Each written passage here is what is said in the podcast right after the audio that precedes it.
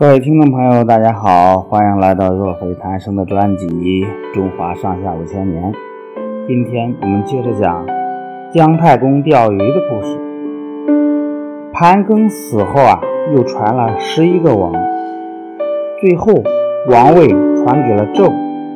纣和夏桀一样，只知道贪图享乐，根本不管政事民生。他建造了许多富丽堂皇的宫殿。他在别都朝歌造了一个露台，把搜刮来的金银珍宝储藏在里面。他又造了一个极大的叫做盾桥的金库，把剥削来的粮食囤积起来。他把成吨的酒倒在池里，把成堆的肉挂得像树林一样，叫做肉林酒池。他和冲飞、妲己。过着穷奢极欲的生活，纣王还用各种残酷的刑法来镇压背叛他的诸侯和反对他的百姓。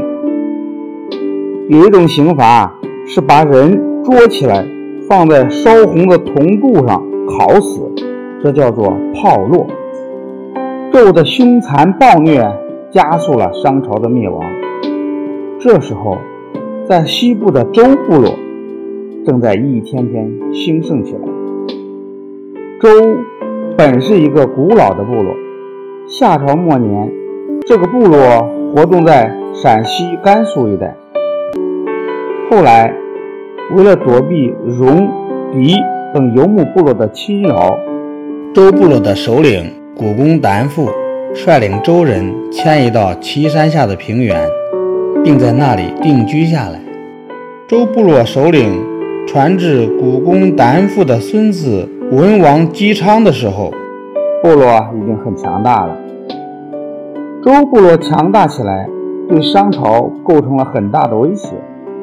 于是，纣王派人把周文王捉住，关在一个叫有里的地方。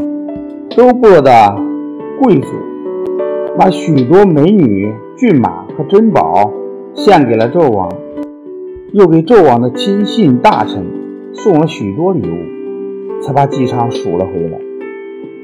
周文王见纣王昏庸残暴，民心失禁，就决定讨伐商朝。但是啊，他身边缺少一个有军事才能的人来帮助他带兵打仗，他便开始留心物色这样的人才。有一天，周文王带着他的儿子和兵士。到渭水北岸去打猎，在渭水边，一个老头在河岸上坐着钓鱼。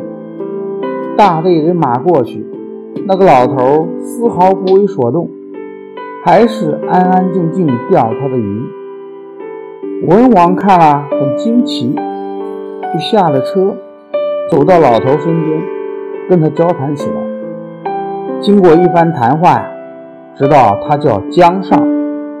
是一个精通兵法布阵的高人，于是周文王恳请姜尚同他一起回宫，因为文王的祖父曾经盼望得到一位帮助周族兴盛起来的人，而姜尚正是这样的人，所以啊，后来人们就把他叫太公望，在民间的传说中，又称他为姜太公。太公望做了周文王的助手后，一面发展生产，一面训练兵马，周族的势力越来越大。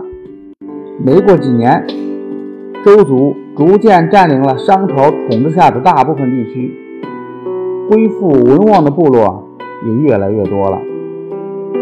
但是，正当周文王打算征伐纣王的时候，却害了一场病，死去了。好的，朋友们，姜太公钓鱼的故事讲完了，我们下个故事再见。